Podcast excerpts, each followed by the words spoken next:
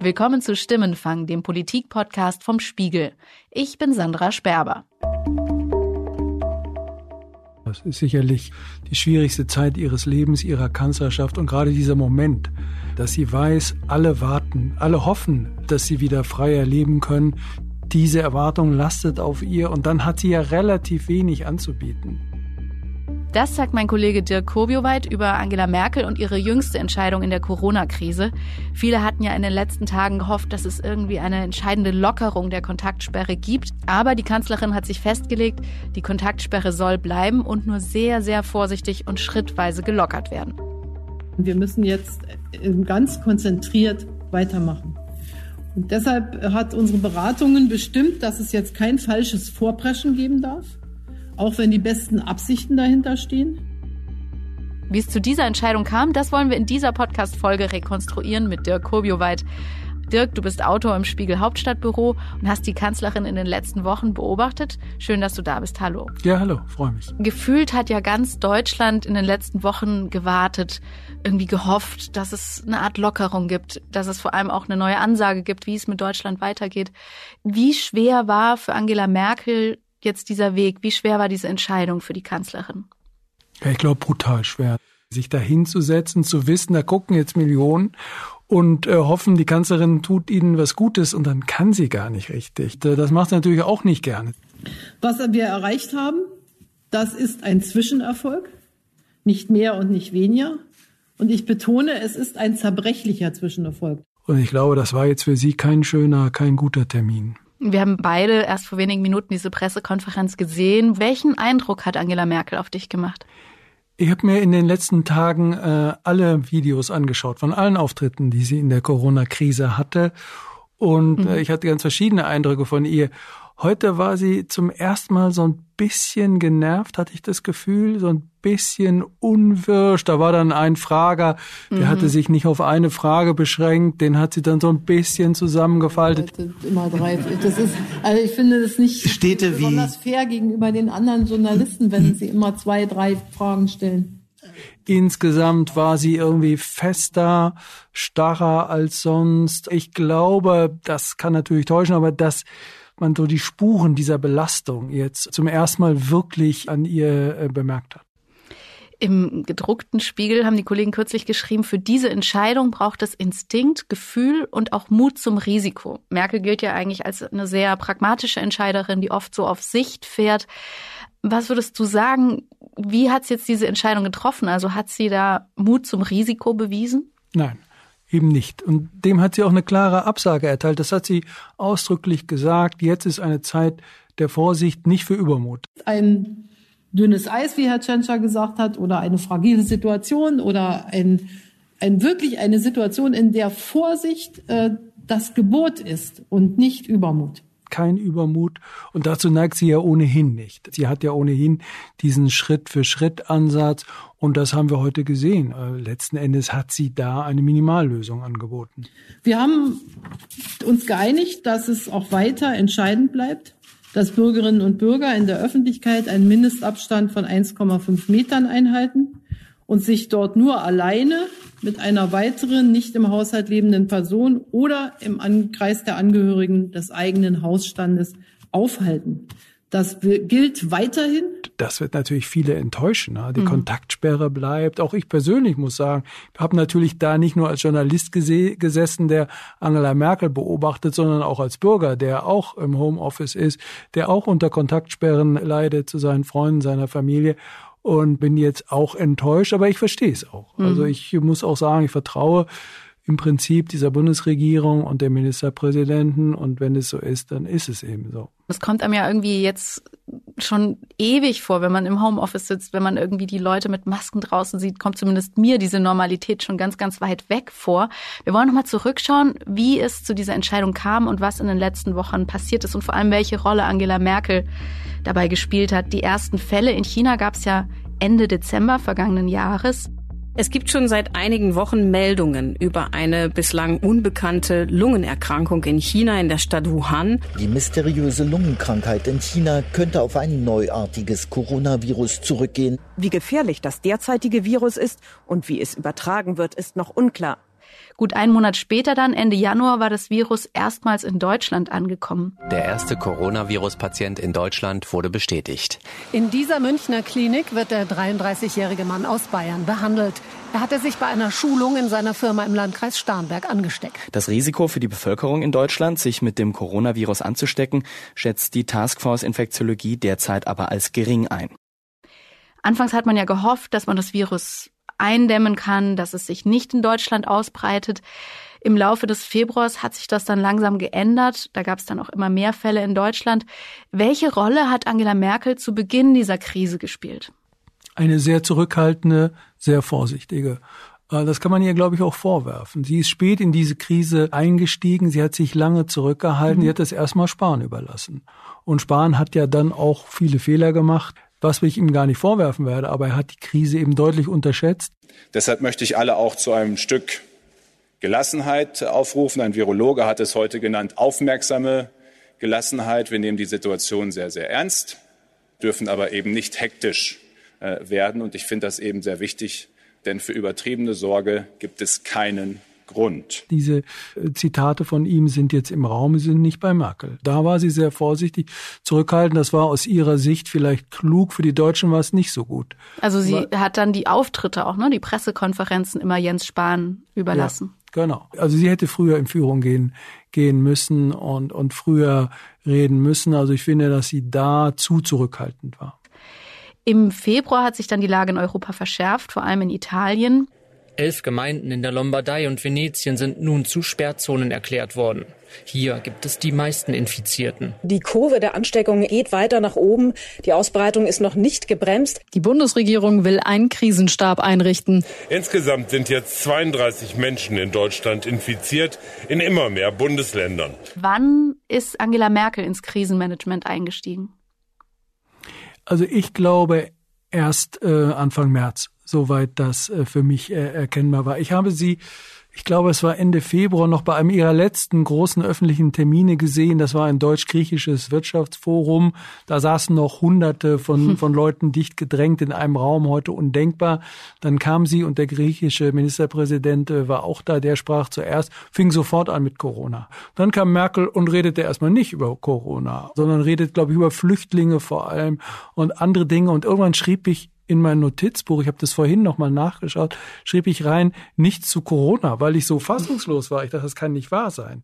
Und dann kam sie aber doch äh, mit, mit Corona und aber für mich war es so ein Hinweis, also erstmal hat sie es wahrscheinlich auch unterschätzt und es dem nicht die Bedeutung gegeben, die es im Nachhinein verdient hat. Aber das ist etwas, das kann ich jetzt äh, zum, über mich auch sagen. Also als ich die ersten Meldungen gehört habe, habe ich auch nicht gedacht, dass wir an, an einen Punkt kommen, an dem wir jetzt sind.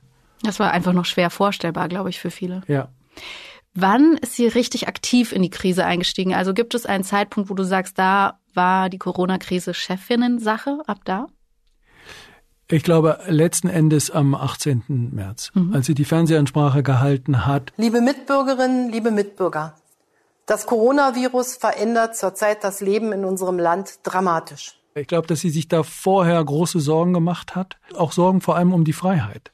Das war, glaube ich, ihr Hauptbestreben, dass sie eigentlich dachte, sie kriegt es noch hin, die Deutschen kriegen das noch hin mit einer Freiwilligkeit, dass nicht Zwang angewendet werden muss. Es ist ernst. Nehmen Sie es auch ernst. Seit der deutschen Einheit, nein, seit dem Zweiten Weltkrieg gab es keine Herausforderung an unser Land mehr, bei der es so sehr auf unser gemeinsames, solidarisches Handeln ankommt das Wort Ausgangssperre, das wollte sie überhaupt nicht hören. Das hat sie öffentlich nicht in den Mund genommen. So, dann ist sie vors Volk getreten und hat gesagt, sozusagen, Leute, passt auf, haltet Abstand, ich will euch nicht zwingen, lasst mich nicht in eine Situation kommen, in der ich euch zwingen muss, hat sie so wörtlich nicht gesagt, aber das waren, glaube ich, die Gedanken, die sie geleitet haben. Und dann war sie voll da, dann hat sie geguckt, hat sich das Wochenende angeschaut und hat gesehen mit den anderen Politikern zusammen, dieser Appell hat nicht so richtig gefruchtet. Es kommt ohne Ausnahme auf jeden Einzelnen und damit auf uns alle an. Passen Sie gut auf sich und auf Ihre Liebsten auf. Ich danke Ihnen. So eine Fernsehansprache ist ja schon wirklich, wirklich selten, dass die Kanzlerin das macht. Und vorher war sie so relativ abgetaucht, war einmal auf einer Pressekonferenz. Warum hat sie genau dieses Mittel gewählt? sie hat es noch nie gemacht. Also sie macht ja sonst nur diese, diese etwas steifen Ansprachen äh, zu Silvester. Mhm so die Neujahrsansprache, so aber so, dass sie sich äh, mal außerhalb dieser festen Form an die deutschen Bürger äh, wendet, das hat es noch nicht gegeben. Sie ist überhaupt keine große Rednerin, sie meidet das ja eher. Ich glaube, dass das damals die Dringlichkeit war. Ich glaube auch, dass sie die Kritik wahrgenommen hat. Damals wurde dann auch schon gesagt im Vorfeld dieser Rede, wo ist eigentlich die Kanzlerin? Ja, Macron hält schon große Reden, äh, aber von Merkel hören wir viel zu wenig. Und äh, das hat sie sich sicherlich zu Herzen genommen und dann sicherlich die Dringlichkeit der Situation, dass sie unter dem Eindruck der Gespräche mit den Virologen, mit den Wissenschaftlern erkannt hat, okay, also ich muss was tun. Mhm. Äh, ich, ich bin jetzt gefordert. Und das war ein bisschen spät, aber immerhin hat sie es dann am 18. März begriffen. Ich glaube, gerade Bürger, die eh relativ Merkel skeptisch sind, ähm, da werden ja auch Stimmen laut, alles nur eine Grippe, alles nicht so schlimm, jetzt schränken die uns unsere Freiheitsrechte ein, übergriffiger Staat. Wie geht Merkel mit diesen Vorwürfen um? Wie hat sie das in diesen letzten Wochen aufgegriffen? Na, bei Merkel wird ja oft kritisiert, dass sie so wenig klare Standpunkte hat, dass sie kein wirkliches Projekt hat. Was sind ihre Leitplanken? Ich habe sie immer so erlebt, dass ihr Freiheit wahnsinnig wichtig ist. Das ist wirklich ein Thema, an dem sie immer dran bleibt, das ihr persönlich viel bedeutet. Sie hat die Unfreiheit erlebt, sie ist in der DDR aufgewachsen und wo, hat dort gearbeitet, wurde stark beschränkt, äh, konnte nicht das tun, was sie wollte. Sie hatte eine riesige Amerikasehnsucht zum Beispiel mhm. und konnte nicht nach Amerika fahren in der Zeit. Das hat sie unheimlich stark geprägt. Und deshalb fällt es ihr schon auch sehr schwer, die Freiheit der Bürger einzuschränken. Äh, das nehme ich hier wirklich ab. Es sind Einschränkungen, wie es sie in der Bundesrepublik noch nie gab. Lassen Sie mich versichern, für jemanden wie mich, für die Reise- und Bewegungsfreiheit ein schwer erkämpftes Recht waren, sind solche Einschränkungen nur in der absoluten Notwendigkeit zu rechtfertigen. Sie sollten in einer Demokratie nie leichtfertig und nur temporär beschlossen werden aber sie sind im Moment unverzichtbar, um Leben zu retten. Und das ist, glaube ich, auch etwas, das spricht auch jetzt sehr für Sie, dass man muss ja jetzt auch vertrauen, weil das ist ja schon auch gewaltig, was da passiert. Ich meine, Versammlungsfreiheit wird eingeschränkt, ja. Es gibt kein Recht auf Demonstration im Moment faktisch. Ja, das ist ja eigentlich unerträglich für uns und wir müssen da wieder raus. Niemand von uns, die wir in der Demokratie politische Verantwortung tragen, hat sich gewünscht, je mit solchen Regelungen vor die Bürger treten zu müssen. Ich sage aber auch, dies sind nicht einfach irgendwelche Empfehlungen des Staates, es sind Regeln, die in unserer aller Interesse einzuhalten sind.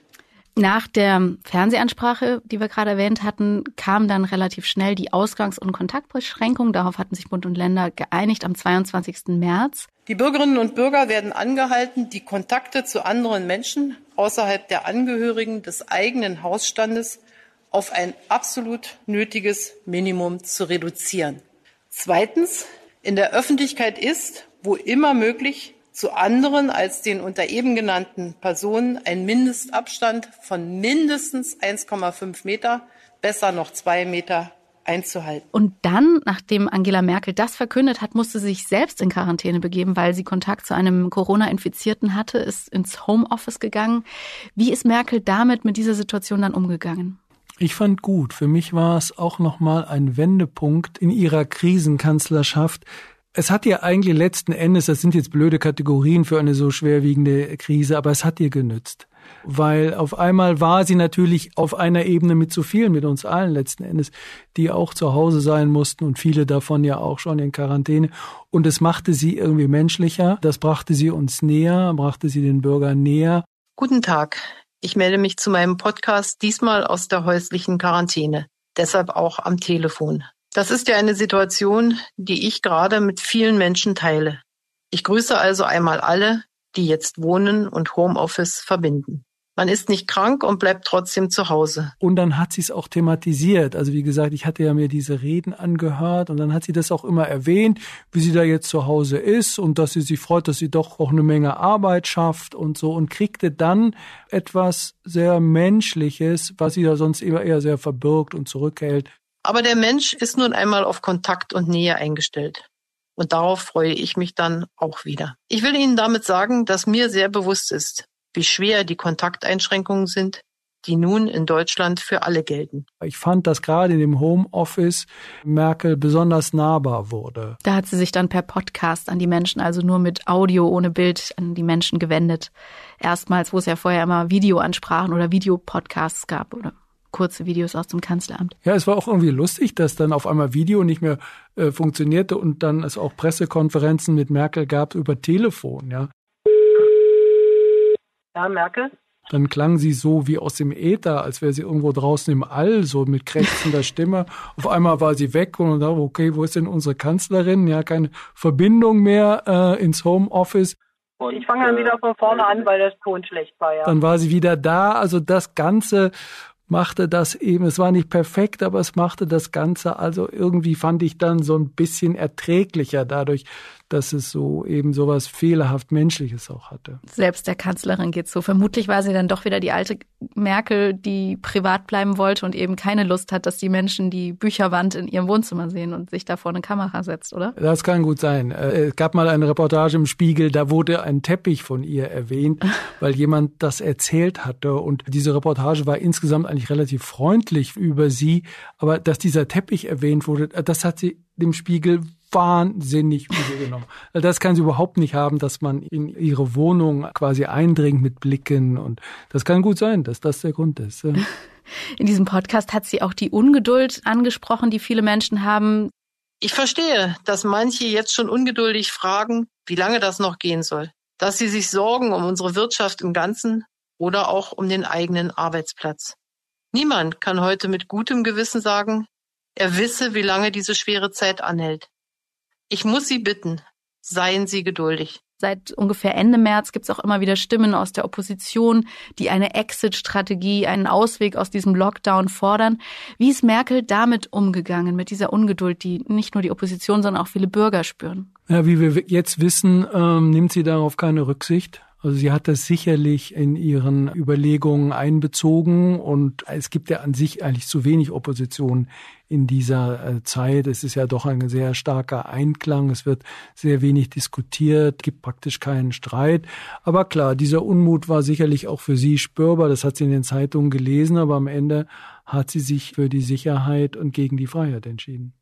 Das war jetzt auch in dieser jüngsten Pressekonferenz recht klar, dass sie sehr, sehr, sehr vorsichtig war, auch immer wieder den Bürgern gedankt hat in vielen dieser Ansprachen, die sie da gehalten hat. Und wenn ich heute sehe, wie fast alle ihr Verhalten völlig umgestellt haben, wie die große Mehrheit von ihnen wirklich jeden unnötigen Kontakt vermeidet, eben weil er auch ein Ansteckungsrisiko enthalten kann, dann möchte ich einfach sagen, danke ich möchte mal eine Parallele ziehen zu ihrer letzten großen Krise, nämlich der Flüchtlingskrise 2015. Da wurde ihr ja oft vorgeworfen, sie ist zu zögerlich, sie erklärt zu wenig, sie kommuniziert zu wenig. Macht sie das jetzt besser? Glaubst du, sie hat aus dieser Situation 2015 gelernt? Sie hat sicherlich gelernt, aber ich glaube, das Hauptargument für ihre Veränderung ist oder die Hauptursache ist, dass sie die Bürger so sehr braucht. Mhm. Also das hat sich ja jetzt auch komplett verschoben, das Verhältnis. Es geht ja auch gar nicht mehr so ein Regieren, sag ich mal, von oben, sondern es regieren ja alle mit. So, äh, Max Weber hat das mal die Gelegenheitspolitiker genannt, die wir alle sind als Bürger, weil wir zum Beispiel bei den Wahlen eben auch politische Entscheidungen treffen. Heute treffen wir quasi jede Stunde politische Entscheidungen äh, in der Frage, gehen wir raus, treffen wir vielleicht doch den Freund, die Freundin, die wir so sehr vermissen, mhm. die wir lange nicht gesehen haben. Das sind heutzutage politische Entscheidungen. So, und Merkel ist sehr darauf angewiesen, dass die richtig ausfallen, nämlich dass man in den allermeisten Fällen sagt, nein, also ich bleib zu Hause, ich mache das nicht. Ich bin letztendlich ein verantwortungsvoller Politiker, verantwortungsvoll äh, für alle, für das Gemeinwesen. Und das verändert das Verhältnis zwischen Bürgern und Bundeskanzlerin natürlich schon sehr stark. Und Merkel kann jetzt ihre Bürger nicht ignorieren, wozu sie manchmal geneigt hat in normalen Zeiten, sondern sie muss auf sie zugehen, auf sie eingehen, weil sie sie einfach braucht für den Erfolg ihrer politischen Strategie. Interessanterweise, obwohl sie den Bürgern viel abverlangt, sind ihre Zustimmungswerte gestiegen in den letzten Wochen. Ich habe nochmal geguckt, sie hat zurzeit in Umfragen die höchsten Zustimmungswerte dieser gesamten Legislaturperiode. Beliebter denn je zuvor, also zumindest seit der letzten Wahl. Auch CDU, CSU profitieren in den Umfragen von der Krise. Kann man sagen, die Kanzlerin ist auf eine Art sogar eine Krisengewinnerin? Ja, das ist ein Begriff, den ich ungern verwenden würde. Wir sehen es ja auch insgesamt, dass auch in anderen Ländern die Regierungen profitieren. Schon so, dass in Notsituationen die Bürger sich hinter denen versammeln, die da sind, die sie kennen, dass sie erstmal auch aus Hoffnung auch denen ihr Vertrauen schenken. Insofern würde ich sagen, ist das das Ergebnis einer Ausnahmesituation. Und andererseits ist es aber so, dass Merkel das ja auch nicht schlecht macht, dass sie natürlich immer seriös wirkt, dass ihre Gelassenheit auch überzeugend ist. Und jetzt hat sie noch so ein bisschen Herz dazugegeben, so dass sie, glaube ich, auf die Bürger insgesamt einen guten Eindruck macht. Ich möchte nochmal auf eine andere Entscheidung von Angela Merkel zurückblicken. 2016 hat sie damals, als es um die Frage ging, ob sie nochmal antritt als Bundeskanzlerin oder Kanzlerkandidatin, hat sie gesagt, in den ganzen Krisen, also Flüchtlingskrise, aber auch Brexit und Trump, da braucht es eine beständige Person, da braucht es jemand mit Erfahrung. Jetzt könnte man ja sagen, jetzt sind wir wieder in so einer Situation. Ist das am Ende der Moment, wo Angela Merkel sich doch nochmal überlegt und nochmal antritt, weil einfach kein anderer da ist und sie jetzt gerade die Frau in der Krise ist? Das kann ich nicht sagen. Da müsste ich jetzt sehr spekulieren. Ich würde jetzt eher vermuten, dass sie äh, abtreten wird, so wie geplant. Und das ist auch richtig. Also wir haben ja doch alle die große, große Hoffnung, dass im September 2021, wenn die nächsten Bundestagswahlen anstehen, dass diese Krise dann mal äh, wirklich vorbei ist, dass die Menschheit das Coronavirus äh, beherrscht und auch kein neues aufgetreten ist. So, und dann käme ja wieder eine Zeit der Normalität und eben nicht der Ausnahmezustand. Und ich glaube, wir hatten genug Normalität mit Angela Merkel, politische Normalität und müssen das jetzt nicht verlängern. Und ich glaube auch, dass sie selbst das so sieht, dass sie jetzt quasi nochmal äh, in aller Verantwortlichkeit Deutschland durch diese Krise führt, dass danach aber dann wirklich auch mal Schluss ist. Wir sind gespannt. Vielen Dank, Dirk. Ja, danke schön. Das war Stimmenfang, der Politik-Podcast vom Spiegel. Mehr über die aktuellen Entwicklungen zum Coronavirus erfahren Sie natürlich auf spiegel.de oder in unserem Spiegel Update Podcast. Darin fasst meine Kollegin Sabine Schaper jeden Abend ab 18 Uhr die wichtigsten Corona-Nachrichten des Tages zusammen. Und wie andere Länder mit dem Virus umgehen, das hören Sie in unserem Auslandspodcast 8 Milliarden mit meinem Kollegen Juan Moreno. 8 Milliarden finden Sie genau wie Spiegel Update und Stimmenfang in allen üblichen Podcast-Apps, bei Spotify oder Apple Podcasts und natürlich auf spiegel.de. Die nächste Stimmenfang-Folge gibt's dann wie immer kommenden Donnerstag.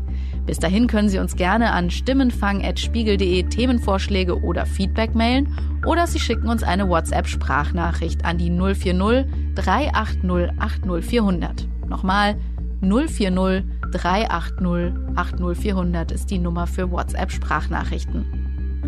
Ich bin Sandra Sperber und bei der Produktion wurde ich diese Woche unterstützt von Philipp Fackler, Johannes Kückens, Wiebke Rasmussen, Matthias Streitz, Philipp Wittrock und Yasemin Yüksel.